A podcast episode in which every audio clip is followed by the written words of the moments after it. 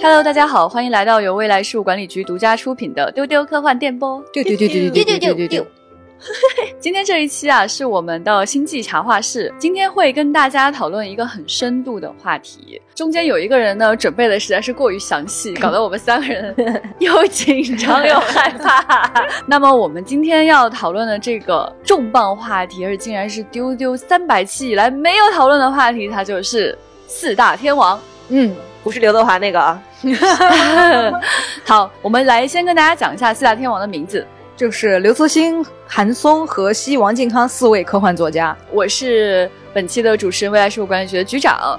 那令我们三个人都非常害怕的呢，是我们的学术担当之一老女士哈。我们平时喜欢管她叫刘学家，但其实不然。今天她准备的主要是核磁康松里边那个。康，也就是准备了海量的王靖康内容，来跟大家打个招呼。大家好，我是老王的粉丝老易。哎，我不能叫自己老易了，感觉差辈了。小易，小易，今天是小易，好吧？哇老易一说起王靖康，就是那个感觉，就人都变了。对对，和他说起大刘那种侃侃而谈的感觉都不一样。嗯，是的，是的，以前没有释放老易的这个。研究康的能力哈，我们感到非常遗憾，就从此就开始释放给大家哈。刚才跟大家介绍这四个人的名字的呢，就是我们小浪花。大家好，我是李不称。对对对对对。小浪花呢，跟我们的阅读体验是差不多的，跟我们三个人唯一不同的是呢，他跟我们差着辈儿呢。他真的是，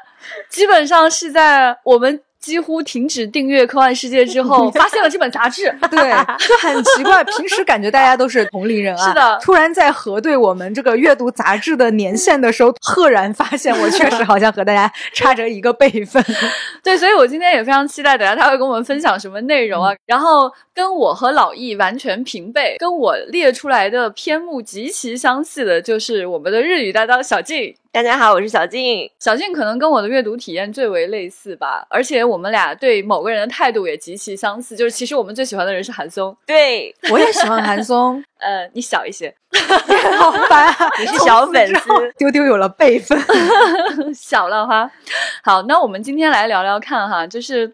可能大家第一个疑惑是谁呀？啥呀？嗯，为啥就四大天王了呢？怎么这么奇怪又中二又幼稚的一个称呼，到底是怎么来的？经过我们四个人的努力考究呢，没找到是怎么来的。但据我的回忆，这四个字出现是在早期的科幻世界上，嗯但是我确实问了很多人，他们都不承认。而且也没有人知道最早提出这四个字的人是谁。嗯，但是后来推波助澜的过程，大家都看见了。嗯，就是每个人都非常津津乐道的去讲他们四个人。嗯，一方面呢，可能是宣传的需求；，另外一方面呢，是比较容易跟大家介绍，就是圈里可能都有一些什么样的作者。一旦提到一个人，为了安利其他三个人，就可能会用到这一个名称。嗯，李不生也去问了吴言。嗯。吴岩老师就对这个名称颇有微词，是吗？说，哎呀，你们不要搞什么四大天王，我就赶紧解释说，吴老师不是不是，我们没有要搞，是我们搞的呀。对，我们我们只是想考证一下这个来源，所以包括问了就是科幻圈的人形 AI 三丰老师啊，大家纷纷提出了一些自己的记忆和所谓的源头，好像跟我们的记忆也都不是很对得上。三丰提出的那个时间节点晚于所有人，所以我怀疑这个 AI 是坏掉了。老易这边有什么考据吗？我们印象中好像确实在科幻世界上，什么读者来信或者是他们的这种编辑部的栏目里看到过这个说法。对，但是我能查证到的资料确实说，这个说法最先是二零一一年第二期华语科幻星云奖上提出来的。百分之百不是，对，只是这个我非常确定的说，这个说法一定是错的，嗯，因为华语科幻星云奖第一届之前早就有这样的说法。所以不太有可能是在华语星云奖第二届提出了这个说法，有可能是大家说有记录比较好查，然后在那个时间得到了一些放大等等。无论如何呢，这四个人毕竟是在中国科幻历史上比较重要的四个人。这四位作者被并提，就是首先他们的写作旺盛期都是在千禧年前后，应该具体来说是一九九一年到。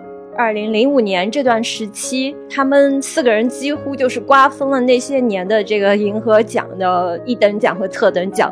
第二就是这四位作者的写作的篇目确实远远要高于同期的其他所有人。呃，我个人经验来说的话，因为我读科幻。也蛮早的，那个时候最早期出道的，可能给我印象最深的人就是老王。嗯，呃，老王的早期作品为大家开创了比较大的局面。再往后，刘慈欣出现，然后他逐渐写的越来越好。在这里面呢，还有一个比较特殊的存在，其实是荷西。嗯，他的文风会更有情感。对，呃，跟其他几个人比起来，就青春像一点。然后呢，是，呃，他的故事的可读性也非常强，他有很强烈的故事感，有悬疑感。对，这里面要说最不同，大家一般在写作文风上做差异化比较的话，肯定还是把韩松摘出来，会说韩松与其他三人有更大的差异。嗯，那韩松老师其实也，我们也知道他一直是非常笔耕不辍的，但是他其实在科幻世界上发表的篇目的数量，在这四个人里面可能是不多的。嗯，我后来也打听了一下，编辑认为他的作品不适合给十几岁的少年阅读，这是他们当时的看法哈。我们不是说同意或者不同意，但实际情况就是这样。那总体来说呢，可能那些年这几个人出现频率更高，所以说在那样的一个时间节点里面，可能就有一些粉丝或者编辑提出了他们四个人做的很不错的这样的一个想法。嗯，然后呢，那些年呢。我怀疑提出这个说法的人年纪不小了，他们大概是 喜欢刘德华那四大天王的人，所以他就用了这样的一个说法。然后后面大家可能就是逐渐在传播当中产生误读，啊，大家越来越认这个说法，越来越认这个说法，以至于一个不经意的想法，后来变成了一个很放大的一个坐实了的一种评价。那么在同期，其实也有很多优秀的作家的作品啊，比如像赵海红啊，比如拉拉啊，对吧？是的。呃，凌晨啊这些，呃，还有很多年轻作者啊，比如说像陈静波啊、夏佳啊这些，我都很喜欢。那呃，先不去谈这些作者，我们先谈谈这四个人。嗯。呃，根据老易的准备哈，我们先让他讲讲老王吧。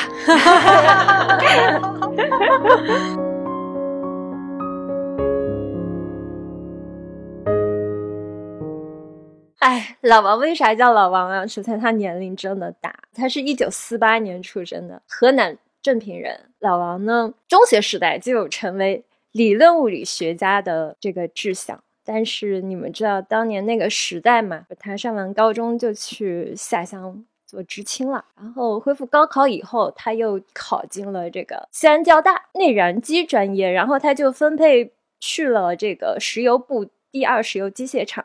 就我们现在叫南洋二机集团嘛，历任这个研究设计所所长、高级工程师，反正他在他的那个工作岗位上一直是一个一线的技术带头人，他的工作非常的繁忙的。然后他主持的都是国家级的重大项目，拿的那个都是部级科技进步奖。我最早写关于老王论文的时候，我就去搜，那时候没有什么人研究老王，但是我搜出了他自己写的关于什么柴油机机组的论文，非常非常早了。就是截止目前，老王是发表了长篇小说二十二部，中短篇小说一百部，然后非虚构三十一篇，还和人合著连载过一篇漫画。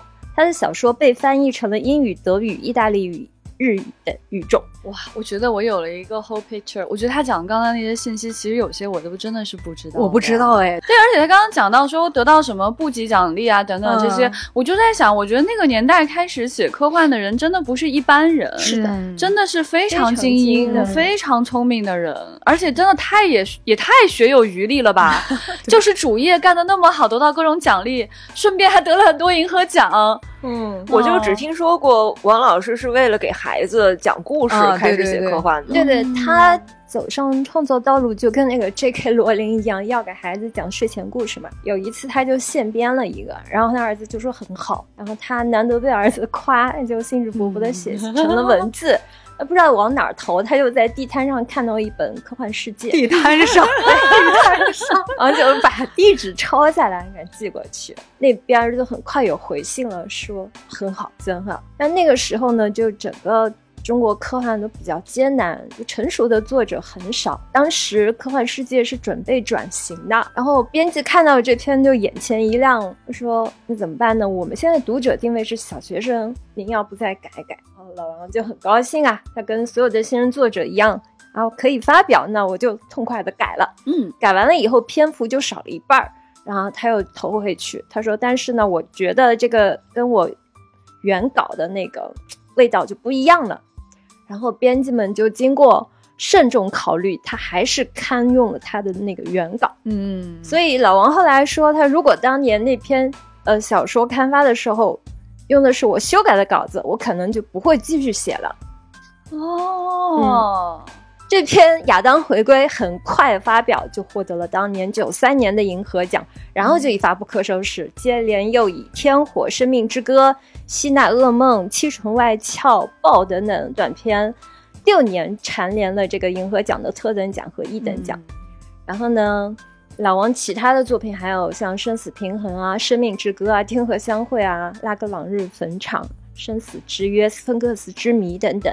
然后退休之后，他又开始长篇的创作，像《类人》《十字与我同在》《逃出母宇宙》《宇宙精卵》啊等等。老王他作为一个大器晚成的作家吧，就是他四十五岁才开始发表科幻小说的嘛，他这篇。处女作《亚当回归》的起点非常高，你很难相信这是个新人的作品。我给大家简单讲一下这篇《亚当回归》吧。它写的是什么故事呢？就是一个星际旅行归来的这个宇航员叫王亚当，他发现地球已经是物是人非了，心智人，也就是大脑里面植入电脑芯片的自然人，成了人类的绝对主体。然后一个年迈的脑科学家叫钱仁杰。他既是心智人之父，又是坚决抵抗大脑改造的这自然人之一。他暗示王亚当，只有借助电脑植入芯片，才能获得更高智能，才有可能找到推翻心智人统治的途径，就是用卑鄙的手段实现高尚的目的。然后王亚当呢，就知其不可为而为之，悲壮地接受了大脑的改造。但是接受更高智能之后，他突然就猛醒。他知道自己和钱老的抵抗都是非常可笑的，就像世上最后两只拒绝用火的老猴子一样。最后，新智人亚当只能去面对这个旧人类文明的末日，发出一声悲凉的叹息。我们现在听这个故事，就觉得好像也就那么一回事儿吧。但是当年这篇小说刚发表的时候是非常震撼的。首先，因为它的结尾是明显违背读者预期的，它对人。类的这个主体性的尊严提出了挑战。嗯，不是说人类必胜的吗？怎么这样了？怎么会 是这么个结尾？当年的科幻读者谁读过莱姆啊？谁读过什么献给阿尔吉农的话术？那时候什么机械飞升这些概念，我们听都没听说过。其实我后来琢磨，老王他是受到这个丹尼尔凯斯的影响的，因为九二年的时候，献给阿尔吉农的花束曾经出版过，被收录了。在一本叫做《宇宙雕刻家》的科幻小说集里，然后片名还被改成了《智力开发术》。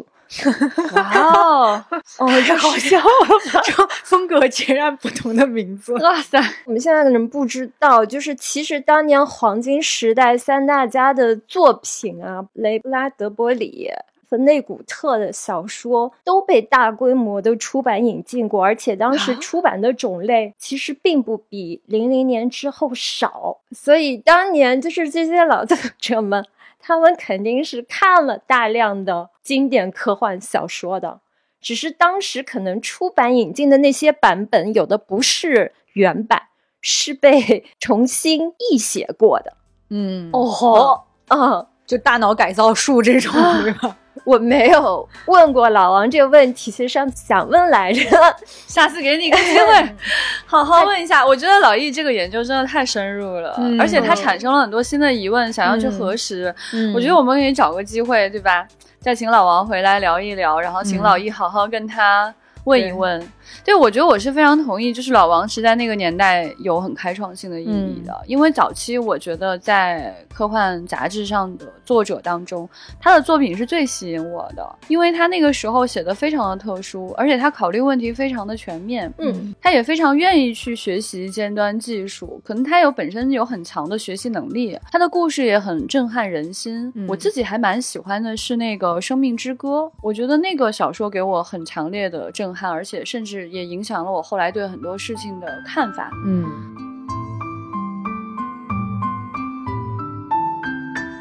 想问问小静，嗯，对老王的印象是什么样的？我小时候看科幻世界的时候，对王靖康老师作品也是印象特别的深刻，因为他就会很不一样，就是你读的时候明显能觉得好像是有一种厚重感，而且文笔啊什么的，就是明显是好于同期的其他的那个作者的。我印象特别深的一篇是那个《替天行道》，我那天跟李不生聊，我说我现在甚至于还能记得科幻世界《替天行道》的那个插画，就是一个人。站在那个车的那个旁边，一个男的，好像拿了一个引爆器还是什么的呀，就是一副要去替天行道的样子。那篇我记得，我都记得。他讲的是一个美国公司开发出来的一种种子。这个种子能够获得很高的收成，但是呢，它的种子里边有一个自杀基因，就是你只能种一茬儿，而且这个自杀基因实际上还是会传染的。我当时作为一个城市里的小学生 读的时候，就觉得哇，这个太有意思了。我从来没有想到过，就是农业方面能有什么科幻作品。王金康老师还在这篇小说的作者后记里提到，就是说现在其实已经有这样的种子和这样的自杀基因。我当时就感受到了一种深深的担忧，就小小的我大大的担忧，就觉得他的作品给我的感觉就是他有一种非常特别的人文关怀。他就是说，比起那些美国的大公司，我更愿意相信中国农民的几百几千年来的那种智慧，就从没想过的一种不太一样的角度的。中国科幻吧，就是非常的中国哦。那篇小说我最深的印象是里面有个场景，就是那个主角在昏迷之时，应该是濒死之时，他看到了一个上帝，然后他对那个上帝笑着说：“啊，你来了，我从未侍奉过你，你来干什么？就我是一个无神论的中国人。”然后那个上帝慢慢的就变成了一个中国西北老农的样子，然后手里拿着一把麦穗。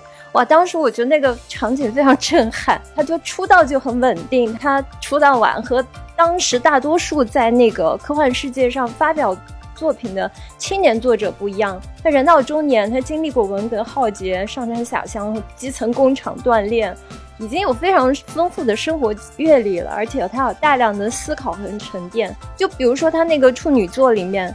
他写两种人类，写旧人类跟新人类的这个对抗，他都是非常的平和、适度的那种叙事，甚至在那个反抗者策划阴谋的时候，也是一种淡淡的无奈和怅然的那种感觉。就是他的这种特有风格，就是他的心态成熟的体现吧，也和当时很多的类似的作品拉开了差距。而且他文章里面会大量的引用中国传统文化里面的历史典故，然后你就能看到这种中国笔墨来加深科幻主题。而且这篇小说，包括像小金刚才说的《替天行道》一样，你都能看出它有很多的民族主义情绪的流露，包括像这种民族悲情意识、民族自豪感等等。嗯，我自己会觉得有点怪怪的吧？啊，我一直觉得这个民族主义和科幻这种关心整体人类的文。文学样式契合度不太高，这个当然是我个人见解哈。总之呢，老王他就是那样，他的个风格就是非常的苍凉沉郁。他自己虽然写的故事可能会有些偏离现实经验的，但是那种真实感和力度是非常动人的，也尤其能够打动我们。当时这些没啥阅历和视野的青少年读者，然后老王他自己会觉得他的风格经常是郁郁不平，社会责任感太强了，充满了殉道者的激情哈。他会觉得说，像科幻这种文类应该有某种核心品质，比如说传达科学本身的震撼力呀。然后给读者传达科学之美啊，激发他们探索科学的兴趣等等等等。很多作者这么说，其实是接受采访时候的冠冕文章，就您应该明白是应付你们记者的。但是，不是他们真正的创作的旨趣。但是老王他就是真的是这么想的，确实，嗯，所以他的作品里面其实占比最大的是写人类对科学探索的渴望，比如说像《天火》啊、《水星播种》啊、《新安魂曲》啊、《太空雕像》都是这样。这里面的小说的人物都是某种科学的殉道者，自愿投身某种宏大的目标。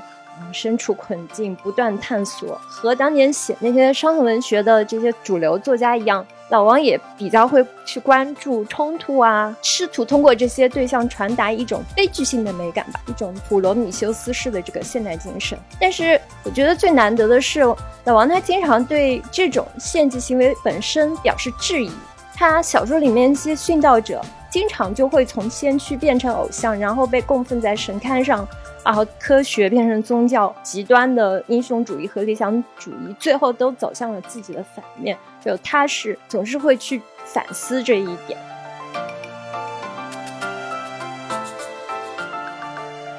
我听老易的这个分析，也勾起了我很多的回忆。嗯，你如果再去看过去那段历史的话，我觉得其实你可以说是老王奠定了科幻世界的风格。嗯，甚至是那一段时间，很多作者的写作风潮和他们想要去追求的那个精神结果。嗯，就刚刚老易说到的这种对科学之美的传达，对于这种震撼力的这种传达，实际上都是那个时候科幻世界选择作品的很高的一个标准。如果让我现在去推想当时发生的事情，我觉得因为老王他写的这个作品质量很高，数量有很多，很有可能几乎。所有的作者都受了他深深的影响，嗯，就是他实际上给我们奠定了今天中国科幻的一个样貌，而且我们几个可能深入骨髓的读了他太多的东西，是的。其实有些具体的故事啊，不见得记得有那么的有细节了，因为可能当时年纪也小。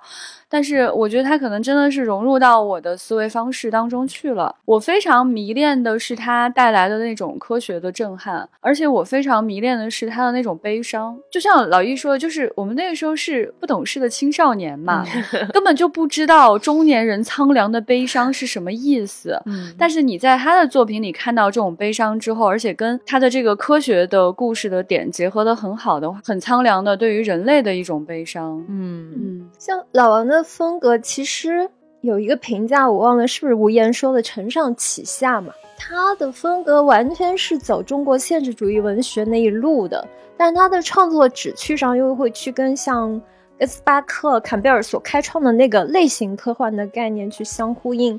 类型科幻这个概念其实是指，他们是指说可以明确被科幻读者辨认出来的那那种小说，就是。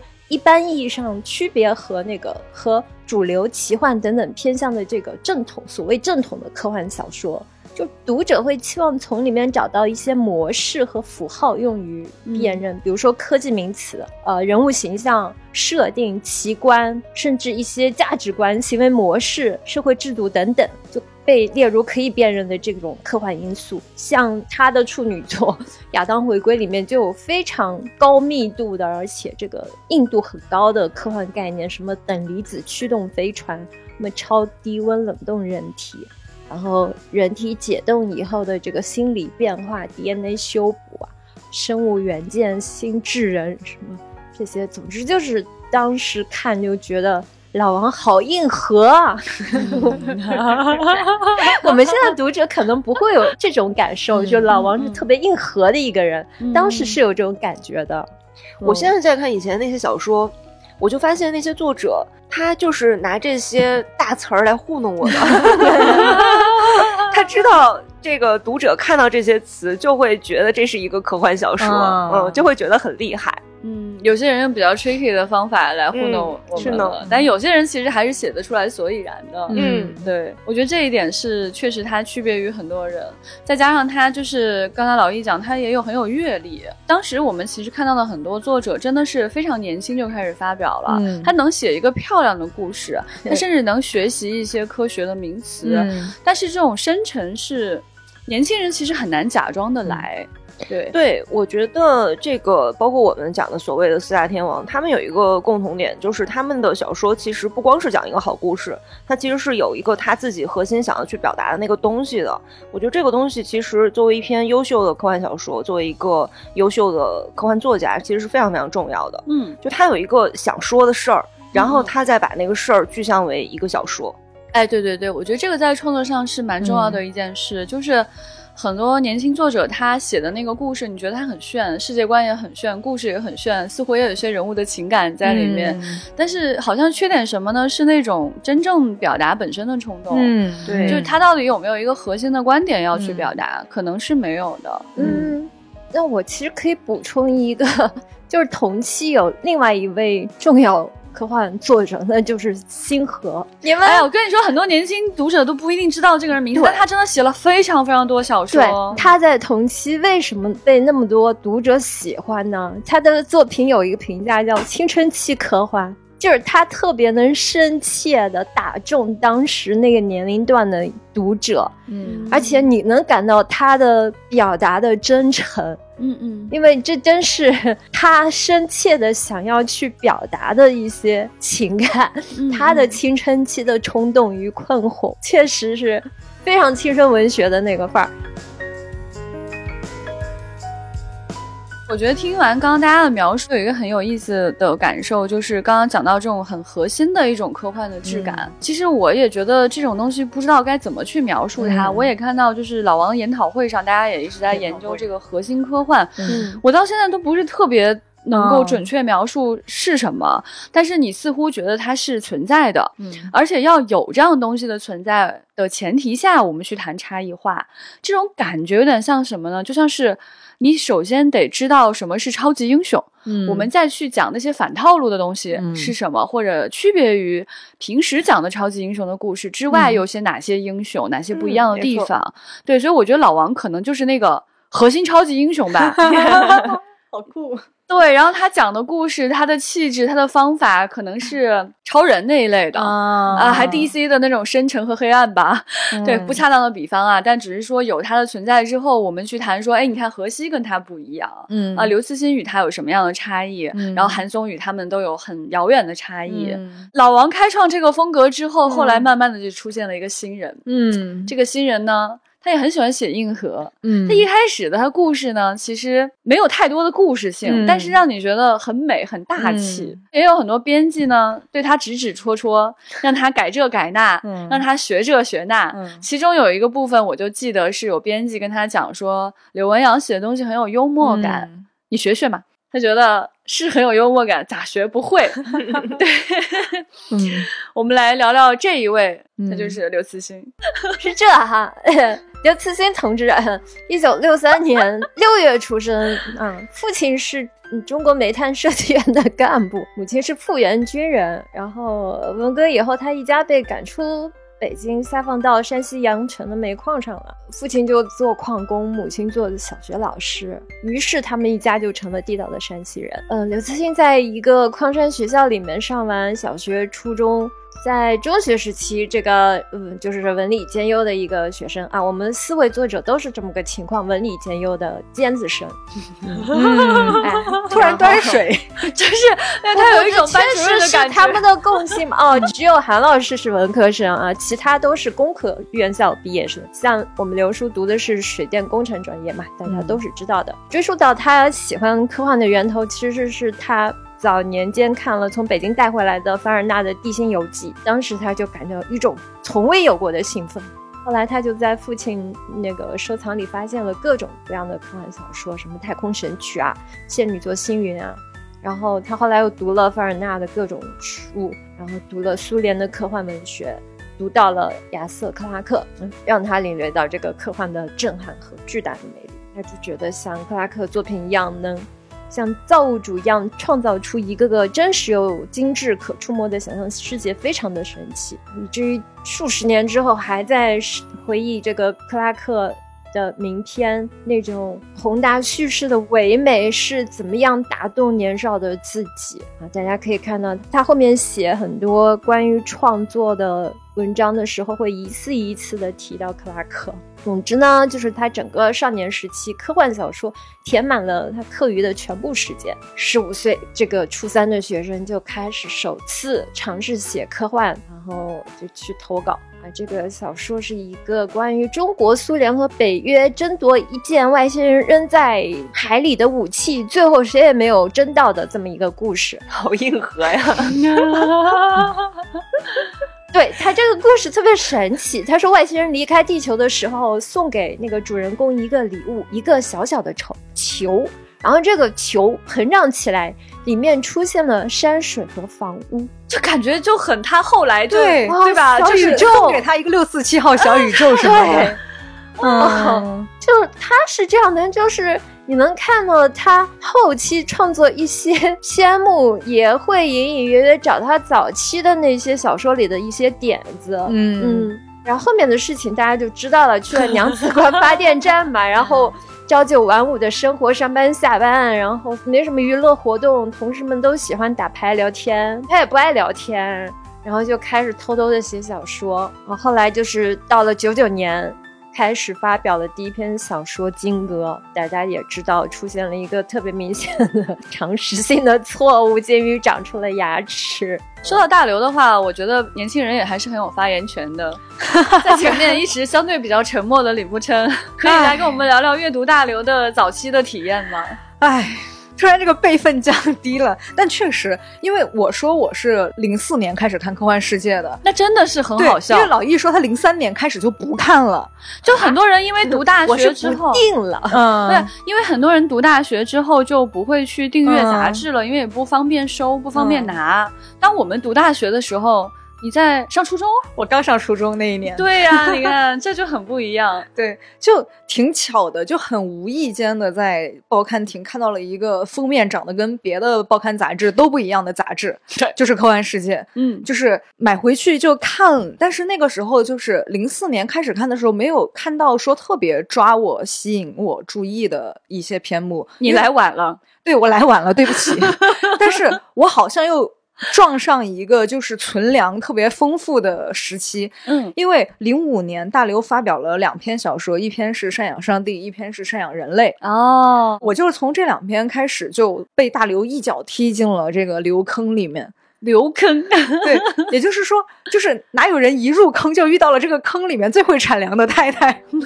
什么呀？奇怪啊你，嗯，奇怪行，对，好奇怪。然后零六年他就开始连载《三体》了，你看看我这个入坑的时期，timing 很重要。对，赡养上帝这一篇第一句话就把我拉进去了。他说：“上帝又惹秋生一家不高兴了，有一种邻里的感觉。”对，然后他就开始描写那种乡村田间，然后一家人就是这种起居的场景啊，我觉得这个人好不一样啊。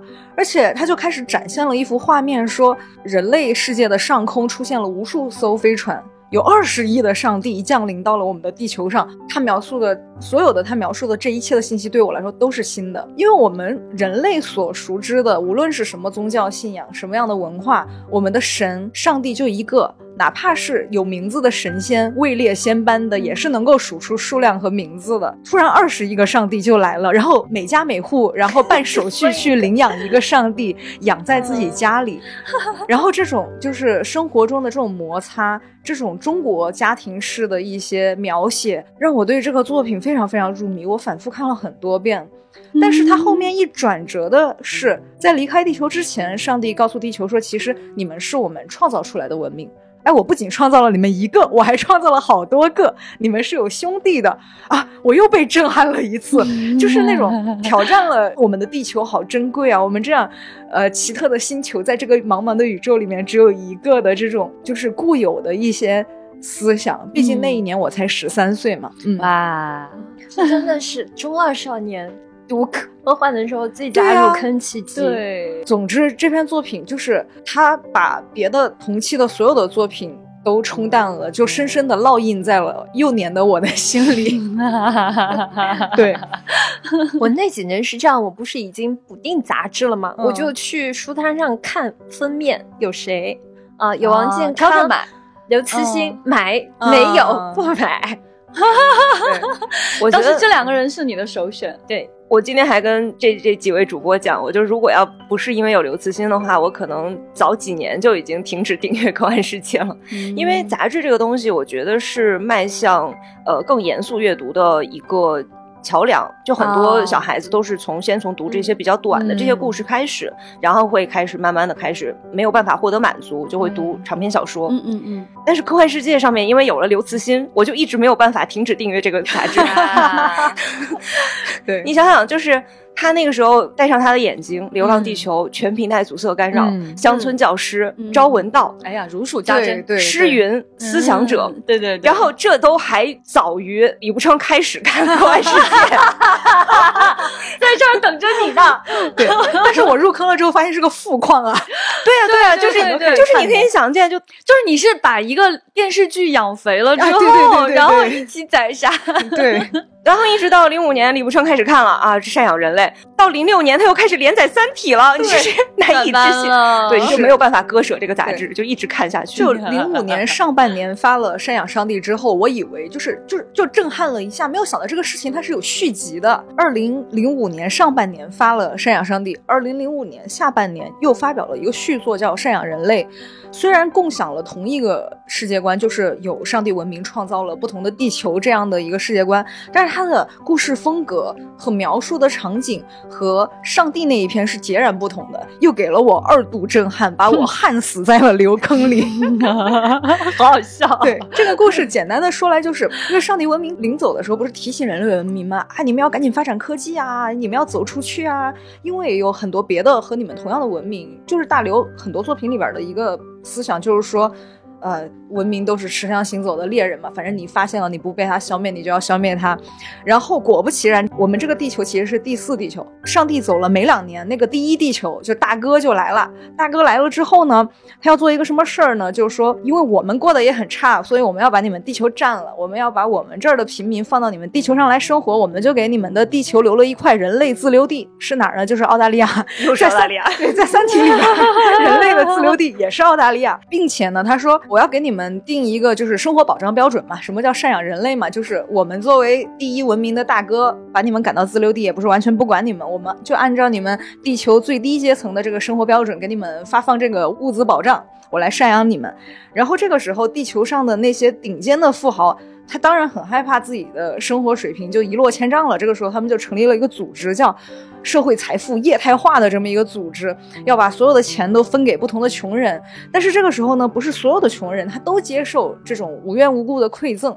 然后他们就雇佣了一个叫华堂的顶尖的杀手，去干掉那些不愿意接受馈赠的那些穷人。这个故事在前半段，我真的是当成一个像侦探片那样的故事在看的，因为我一直想想象的是，华堂他接了一个这么莫名其妙的任务，他最后会解开这个任务的谜题。但是没有想到，这个故事转折成为文明之间的差距，以及文明再发展下去有可能造成的这种极端的社会差距。这是这篇作品给我的震撼，也表现出了我之前看《赡养上帝》给我的那种不一样的感觉。因为《赡养上帝》他描写的地球上的故事可能更家居生活一些，就是那种亲人之间的一些相处啊等等的。但是这一篇作品就给了我对这个社会的一些认知的震撼。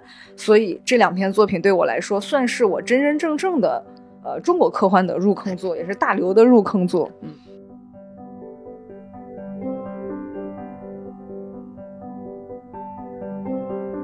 我其实为啥喜欢老王跟大刘呢？就他们两个人的小说都非常符合通俗类型文学的标准，就我就特别对我这种地摊文学爱好者的胃口。就你能看到他们小说里面有非常清晰的故事脉络和良好的叙事技巧，而且总能在一个张弛有度的结构里把故事用很舒服的节奏讲完。而且你能看到他们不管是在中短篇还是长篇里面，都是一直努力的在向通俗化靠近，经常会把呃侦探小说、推理小说和传奇小说的各种技巧揉进去，用机智的悬念和情节来吸引读者。但是在多年之后呢，我觉得我们做了一个很圆梦的事情，就是关于我的入坑作品《赡养上帝》这。对，这对你来说真太圆梦了吧！我真不知道这篇对你有这么重大的意义。是的，对，第一次知道。就是我们之前有专门有一过一期节目，讲我们跟日本角川一起改编漫画《赡养上帝》这件事情。嗯，然后它是由那个日本的漫画家横山巡创作，然后先在日本连载，并且出了日文的单行本，同时呢，在哔哩哔哩漫画上有中文的这个连载。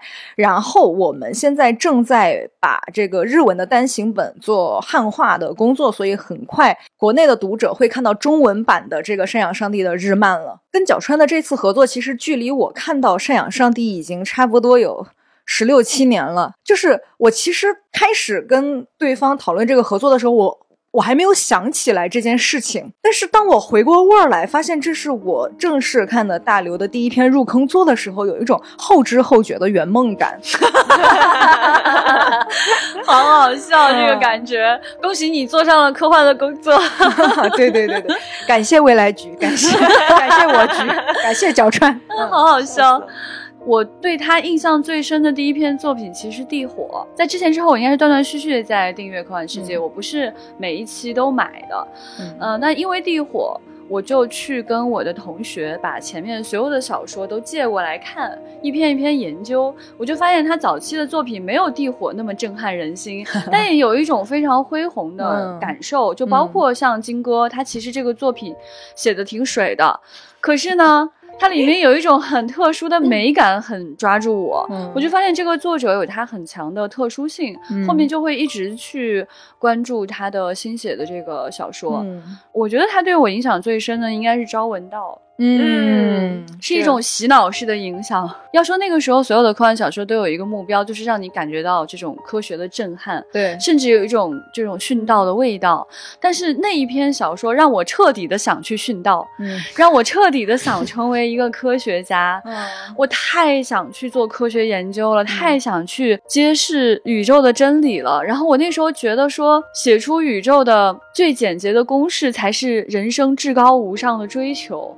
如果有一个机会让我去知道宇宙的秘密，我可能也会选择死亡。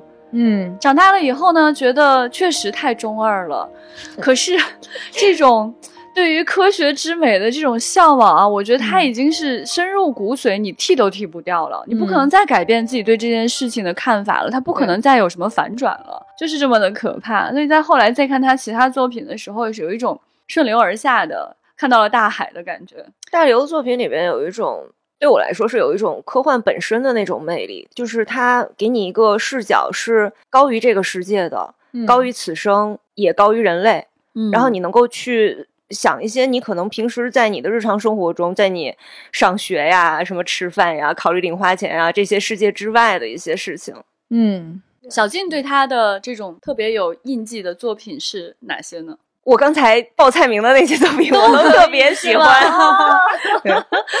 原来如此，我感觉小感觉到了小静的喜爱了。但虽然我是赡养上帝和赡养人类入坑的，但是同时确实对我印记最深的也是朝闻道。老科幻迷总会被这种情愫给深深的拉进去。我觉得是他极致中二的一个体现吧，而且他在里面也展现了一种克拉克式的那种简洁审美。对，其实你看他讲的那个真理祭坛是跟这种 Monolith 是一脉相承的。跟后来写的水滴也是一脉相承的。那么我们呢，就来讲讲荷西，在这个核磁康松里面，他毕竟是出贡献了这个姓，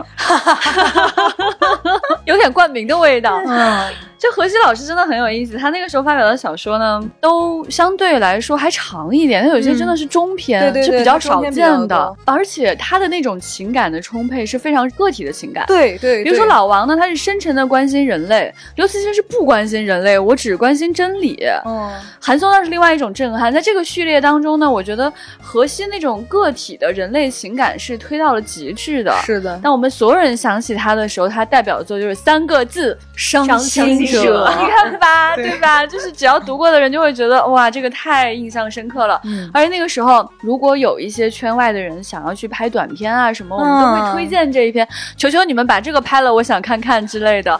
后来真的也有人拍，但拍了之后好像又不是你当时读那个小说的时候那种。泪流满面的感觉。嗯，哎呀，我那段时间拿着这篇小说来回的以泪洗面啊，很 伤心，就是太伤心了。伤心者这一篇故事呢，它也采取了一个叙事上面的轨迹。它一开始是以我的第一人称来讲一个叫荷西的。数学专业的研究生的故事，但是我不是这个荷西，他就讲不知道我是谁。对他开始一直没讲我是谁，他就讲说，其实荷西他一直在研究一种叫微连续理论的这样一个数学的理论。对，然后就一直不被所有人理解，因为他周围的人就是那个年代，比如说钻研计算机啊，或者是出国深造啊等等的，都飞黄腾达了，但是他。因为钻在这个理论里面，他一直想证明自己的理论是正确的，然后就他的导师、他的女朋友，包括他周围的朋友、他的母亲都不能理解他在做什么，甚至呢，他最后因为得不到就是周围的人的支持，他想自费的去出版这个微连续理论的这本书，还动用了他母亲二十七年被买断工龄的就两万多块钱，我就记得很清楚。然后在故事的结尾呢，揭示了我是谁，我是何宏伟啊。何西的本名 是这样的，何老师如果他的小说里面有两个男主角，就一个叫何西，一个叫何宏伟。对对，这里边的这个我何宏伟，他其实是一百五十年之后的，也是一个科学家。他一百五十年之后呢，因为他无意间在一些旧书里面翻到了一百五十年前的荷西写的这个微连续理论。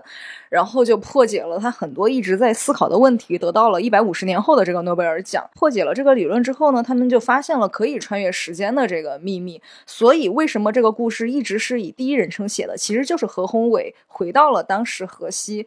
的这几年一直在观察河西到底是怎么把这个微连续理论的著作给创作出来的。他讲了一个这样的故事，然后包括其实他这个小说结尾还给我一些非常大的震撼，就是所谓的这个伤心者，可能在人类历史的长河里面是有非常多的，嗯，就是有很多科学家他一生在。追求的这个理论，可能在当时是大家都说，哎，这个没有用，它没有应用的可能性，但是它却启发了很多年后的科技的发明或者人类历史的飞跃。这些人也许都是广义上的伤心者。对，古人总说道不远人，但是你看，在基础科学领域，很多研究就是真的是太远太远了，就像头顶星空一样，高处不胜寒，星光照到人身上都是冷的。就我们在。深夜抬头仰望，然后踮起脚尖，哎，接近一点，再接近一点。你不知道这个探索的征程到底是多远。你说，比如说像爱因斯坦的那个相对论，在提出的时候也是理解者寥寥，更多的是质疑的声音。像普朗克的量子理论，到底有什么用呢？所有人都在质疑。今天的这些理论的价值才会被人看到。所以，就是这篇小说，就是为什么会得到这么多读者的。硬核，它就是一种科学先驱的殉道者的精神的一种描摹，尤其是结合着那个年代的这种背景来看，真的是让人觉得太伤心了。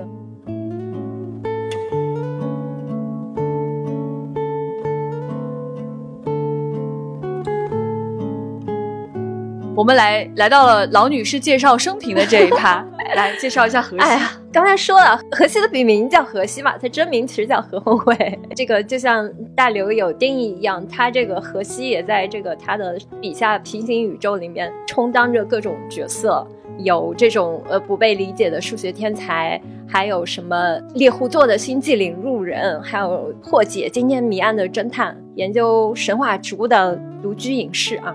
众多平行宇宙里面的荷西各自在过自己的生活，但是这些人物都很潇洒，非常的温文尔雅啊。很多小读者会把荷西老师脑补成他笔下的那个人，嗯，其实不是啊。何老师非常活泼的，就是荷西呢，他是七一年生于郫县啊，现在叫郫都，科幻之都。我们刚从那儿回来，哎，我的真正的本地作者，对对对，嗯。他小时候，父母是在郫县一家三线企业工作。你们知道三线企业这个概念吗？嗯，就是当年的三线建设。嗯，上世纪六十年代，就是一项重大的战略决策，就是把当时经济相对发达的这个沿边地区向那个内地收缩，划了三条线嘛。简单就是说，重点建设大西南、大西北的这么一个战略。就当时把很多的大型工矿企业，科研院所和大专，什么都迁过去了。那父母就是当年那个时候从上海迁到郫县的，所以他其实就是典型的那种三线厂职工子女。局长应该很了解，不了解，就是那种。供销社、什么卫生院、托儿所、学校，大大厂全在这个系统里面，生老病死都是厂里管，所以他其实一生就是工厂子弟，过得比较按部就班的，呃，上学、升学、考试、工作、生活都在那个范围里面内。所以科幻对于荷西来说，其实就是辛劳的学习工作之余那一点点的希望之光。让他能突破他的生活，去接触到很多的美好的幻想，有多了很多的绚丽色彩。他最早那个接触对他的印象比较深刻科幻小说，他据他所说是八一年吉林文学出版社出的那套选集叫《黑洞之谜》，里面收了非常多的像英美日苏这些国家的优秀的科幻作品。哇，老易说的这些老书，我好向往啊！嗯，我真的没有这些书哎，而且我有些书名我可能都没有听过，太早了，我们还没出生呢。因为我的早期阅读真的是就是杂志《凡尔纳》。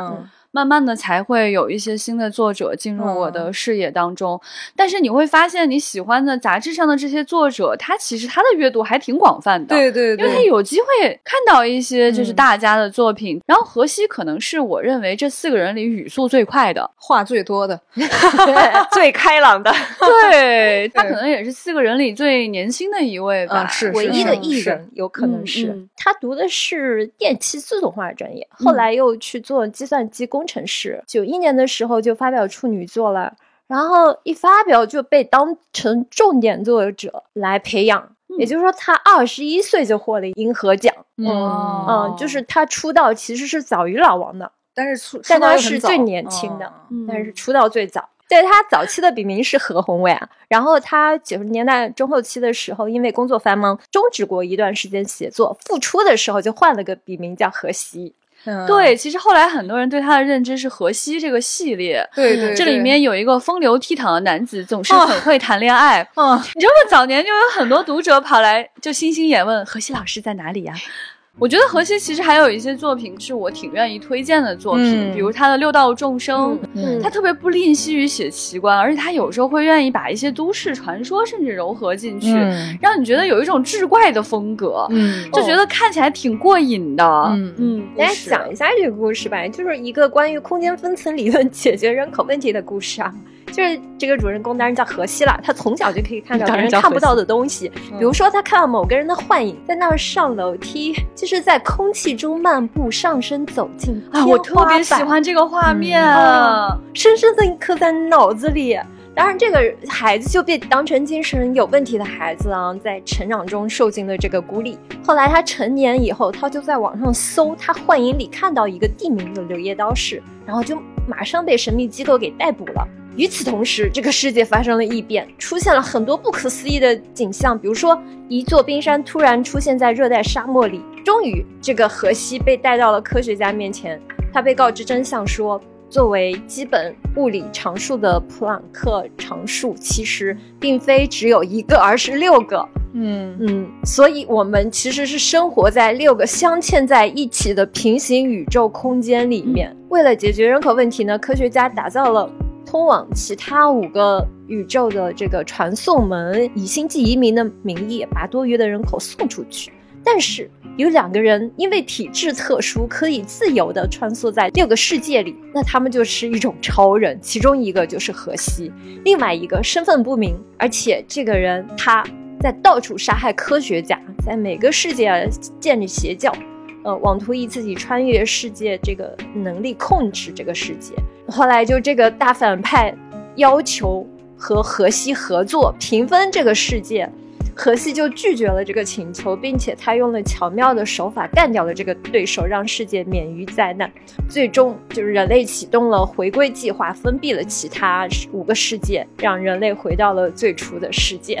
我觉得他这个作品的气质非常特殊。一方面，他使用了平行宇宙这个概念；另外一方面呢，他又有那个早年神秘主义的那个风味在里面。荷西是一个在三个工程师作家当中啊，是最不吝惜去写那种都市传说、神秘主义这样的一些东西的。一个少年看到有一个影子虚空中在上楼这样的场景，真的是一种就是都市传说的那个意味。因为我后来看了很多 Supernatural 什么，它都开头都是这样的一种风格，Fringe，对，嗯。Fringe 就是一个可以穿梭于不同平行宇宙那样的一些设定世界最后相撞了。对，至于说这人他为什么就能穿梭于平行宇宙，我也没法跟你说。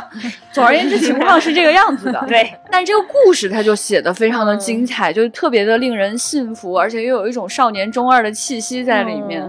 所以，他整个这个系列当中呢，有很多这样的故事，也推荐大家去看。而且呢，他可能是很多作者当中不吝惜去写爱情故事的人。嗯，好些个人就觉得好像写爱情故事。挺羞耻的，还是怎么着？但是荷西就又爱写，又写的还不错，对，所以大家才对荷西这个人物产生了很多这种风流倜傥的向往。嗯，对，大家有兴趣的话也可以去阅读哈。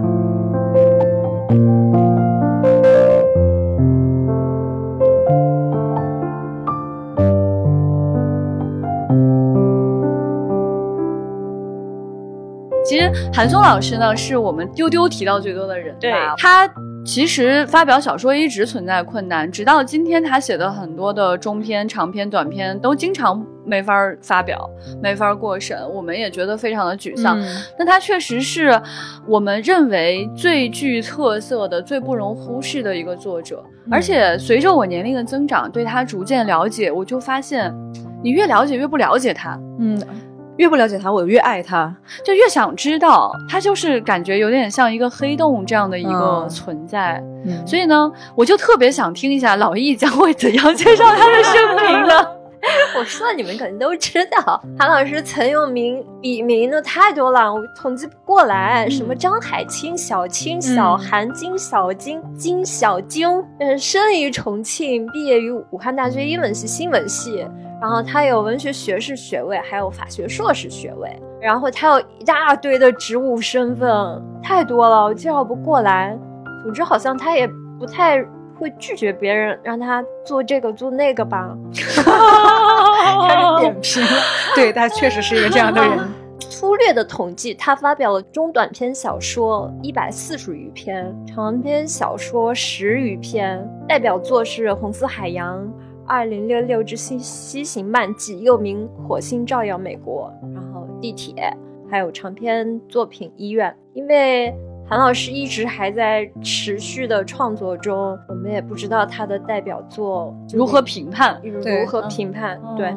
对他其实可能真的写太多了，他自己还丢过一个硬盘，我也不知道里面丢了什么。倒吸一口凉气。对，然后他现在的作品他自己整理起来，因为太多也非常的困难，而且要知道，就是他还是一个知名的诗人。嗯，就这一点我也是工作之后才知道，认识新闻领域的朋友，对方就跟我说：“你说的韩松。”是诗人韩松吗？我当时就一头问号，你在说什么？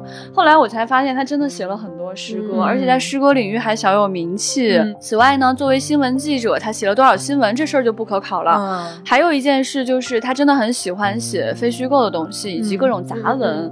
他还接受各种杂志对他的邀请，写各种各样的评论，以及他在微博上可劲儿写，不停写，对，一直写。另外，我就发现他有一个很有意思的特征，是他其实很会拍照。你们去看他微博的照片，你们会以为这些照片是随便拍的。但是呢，我后来学了一点点摄影的常识之后，我发现他的构图、光影，他都是很有考究的。而且他本身观察这个世界的视角就有差异，所以他拍出来的照片往往是非常有趣的。就哪怕是一行人走到路上，他拍的照片一定跟别人拍的照片不一样。嗯，所以你很难说这个人丰富的创作到底都产生了些什么东西。总而言之，对他的研究，我。觉得是很困难的，嗯嗯。前段时间在他生日那天的时候呢，我们发了一个我们一段时间以来未来剧曾经发过他有关的什么采访啊各种信息。在此之前还发了关于刘慈欣的信息啊，我们当时标题是这五万字了解刘慈欣。然后呢，我们整理出来之后就就想跟大家说，这七万字让你不了解韩松，大概是这种这样一种感觉吧。对。所以呢，也想听几位聊聊，就是韩松对你们来说比较有刻痕的作品是什么东西？嗯嗯，韩老师是我读完作品在认识作者的这些经验里边。最惊讶的一个样本，对，因为我小时候对他有一篇作品印象特别深刻，就是《地铁惊变》。嗯嗯嗯，《地铁惊变》它其实没有什么故事，它就是像一个惊悚，然后又有很多科幻点子融进去的一个小说，就是过目难忘的那种。嗯，我当时看完了以后，就拼命的向我身边的所有的朋友推荐。我也是，很多人就是在我的推荐之下，不是科幻迷，但是就是。他们对科幻的了解就仅限于这篇小说，那还蛮特别。我后来告诉他们说，我我现在在未来局工作，做一些科幻的事情。他们就说啊，我知道，我知道，我读过你当年推荐给我的那个韩松的《地铁惊变》，他们还记得。天哪，这个是还有一些人对科幻的唯一认知是《地铁惊片》呢，好有意思啊！确实有很多就是平时不读科幻的朋友。他们对科幻代表的作家的认知是韩松，因为韩老师一直在社交媒体上说话，然后我发现我有很多跨圈的朋友关注他，然后经常会向我询问韩老师最近身体还好吗之类的问题。而且《地铁晶片》那个小说太惊人了，太恐怖了。对他就是讲一个人，他上了地铁以后，就发现那个地铁就一直开，就不停了。嗯嗯，然后他就想说那。我需要去看一看到底怎么回事儿，他就想着去敲破那个窗户，然后钻到前面的驾驶室那里。在他整个的从窗户里钻出去，然后路过了很多车厢，走到驾驶室的过程中，他就发现不同的这个地铁的车厢里就发生了不同的异变。嗯，就是每一个地铁的车厢都好像变成了一个进化的小盒子，他们有的人就连上了电线呀什么之类的，或者人和人之间。发生了一些生物的一些融合呀，什么之类的，我们就是每一行读下去都是震撼。对，所以那个时候我对韩老师的想象是一个很酷的人，就是怎么着也得是穿着皮衣戴着墨镜的那样的感觉的。哦，我后来就。见到他就太不一样了，怎么能是这么温和的？然后总是笑眯眯的，还喜欢 Hello Kitty，对，还很可爱。而且我最震惊的就是局长跟我说，韩老师胆子很小，看不了恐怖电影，读不了恐怖小说。是的，其实一直有个疑问，韩老师把他那些恐惧的想象写下来，他心中是有种释放吗？他会觉得。Peaceful 一点，还是说他自己更害怕了呢？这是一些好问题。最近我在对他进行重新的采访，大家可以期待一下。等我把这些事情搞完，可能会有一点新的结论。因为我阶段性的认识他，我就发现都在推翻或者说丰富前面的一些认知，甚至他自己也在逐渐推翻自己的一些认知。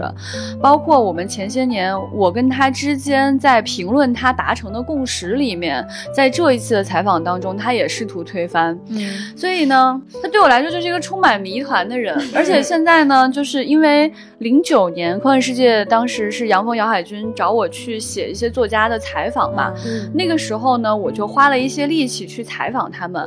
可能你们现在对韩松和刘慈欣还有很多人的一些片段性的认知，或者他大概是个什么样的人，都是在那个时候的采访里写过的一些东西。嗯，但我就那个时候，毕竟十几年前啊，我就说。自己也非常的幼稚，能问的问题也有限，而且思考也是很有限的。我现在重新去看这些东西的时候，我会觉得确实是更表面化。